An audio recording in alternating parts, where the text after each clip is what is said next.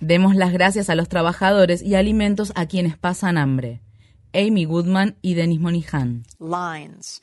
Lines at food pantries stretch block after block through urban neighborhoods. Largas filas, filas de personas que esperan para conseguir comida en los bancos de alimentos, se extienden a lo largo de cuadras y cuadras en los vecindarios urbanos de Estados Unidos. En los suburbios y zonas rurales del país se multiplican las filas de automóviles de varios kilómetros de longitud, al tiempo que las personas que pasan hambre y sufren de inseguridad alimentaria esperan durante horas para poder recibir una caja con comida, muchas de ellas por primera vez en su vida.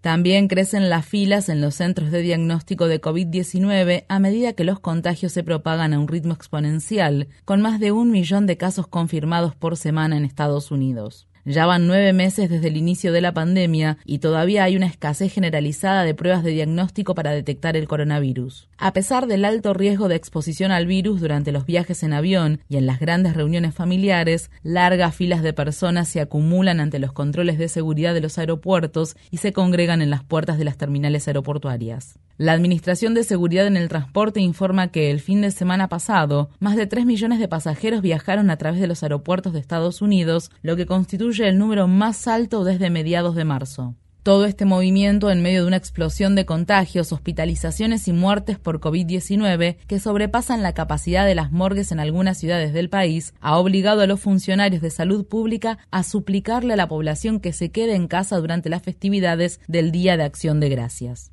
La pandemia nos confina a todos a la par, aunque nos obliga a estar separados y deja al descubierto el racismo sistémico, la desigualdad creciente y los defectos fundamentales de nuestro sistema de gobierno. Todos necesitamos comer para vivir, pero aquí en Estados Unidos, la nación más rica de la historia de la humanidad, muchas personas están pasando hambre. El profesor Raj Patel, un investigador especializado en estudios sobre el sistema alimentario mundial de la Universidad de Texas, dijo en una entrevista con Democracy Now!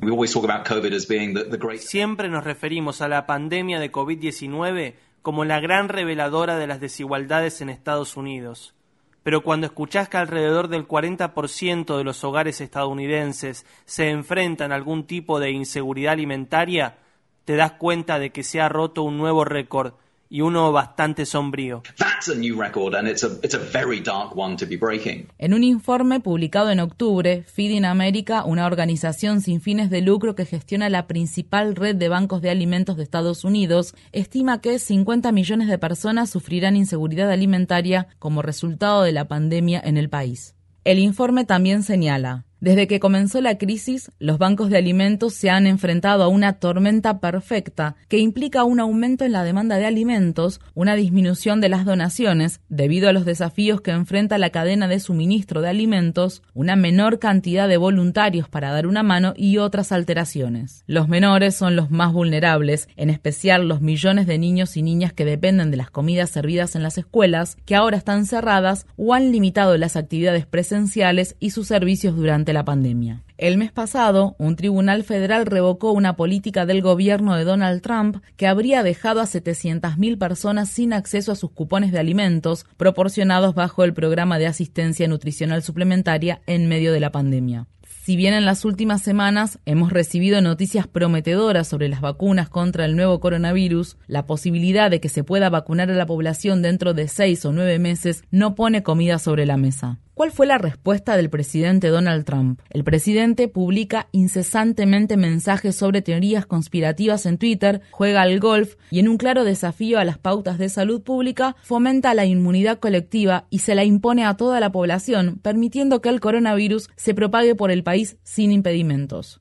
El líder de la mayoría republicana en el Senado, Mitch McConnell, le dio la semana libre a todos los senadores por las festividades de Acción de Gracias. En respuesta, la congresista demócrata Alexandria Ocasio Cortés dijo: Our country is going hungry. En la semana del Día de Acción de Gracias, nuestro país está pasando hambre y el Senado no está trabajando. No me importa de qué partido sean, es un abandono de nuestras responsabilidades. It is an abandonment of our responsibilities. Mientras millones de personas no tienen acceso a la comida que tanto necesitan, los trabajadores y trabajadoras que producen los alimentos también se exponen a enormes riesgos durante la pandemia. Muchos de estos trabajadores esenciales, desde agricultores y distribuidores hasta quienes abastecen los estantes de los supermercados y entregan las compras, han contraído COVID-19. Ellos no pueden darse el lujo de trabajar desde casa. Los trabajadores de las plantas empaquetadoras de carnes han sufrido algunos de los peores brotes de coronavirus de todo el país. En la primavera boreal de este 2020, cuando el coronavirus arrasaba las plantas empaquetadoras de carne en todo Estados Unidos, el presidente Trump ordenó que las plantas siguieran trabajando. Los trabajadores, muchos de los cuales provienen de comunidades de inmigrantes y de hogares multigeneracionales, se vieron obligados a trabajar en espacios cerrados, a menudo con un equipo de protección personal contra la COVID-19 mínimo, sin distanciamiento social y prácticamente sin acceso a pruebas de diagnóstico. Un estudio reciente de la Universidad de Columbia concluyó que hasta el 21 de julio, las plantas empaquetadoras de carne habían sido la fuente de hasta 300.000 casos de COVID-19 y hasta 5.200 muertes a nivel nacional más que nada debido a la propagación comunitaria del virus a través de trabajadores que se habían contagiado en las plantas.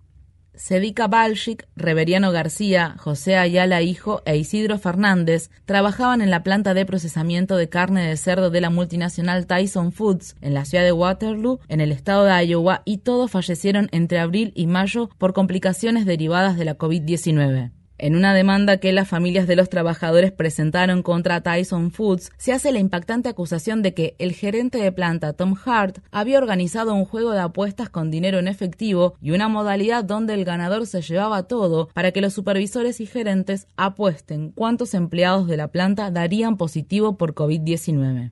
Al final, fallecieron al menos seis trabajadores y más de mil se contagiaron de coronavirus. La empresa multinacional suspendió a Hart y a por lo menos otro gerente más, al tiempo que lanzó una investigación al respecto. Mel Orshad, abogado de las familias, le dijo al periódico Waterloo Cedar Falls Courier, esto no va a cambiar lo que sucedió. Estas personas ya se fueron, pero ¿podemos prevenir otras muertes como estas en el futuro? La respuesta a esta pregunta es poner en marcha una iniciativa federal coordinada en todos los niveles que incluya pruebas gratuitas de diagnóstico, rastreo de contactos y distribución equitativa de las vacunas contra la COVID-19. En cuanto a este fin de semana largo por el Día de Acción de Gracias, de ser posible, quedémonos en casa. Pensemos en el riesgo al que se exponen quienes nos proveen los alimentos y extendamos nuestra solidaridad y nuestro apoyo a los más necesitados.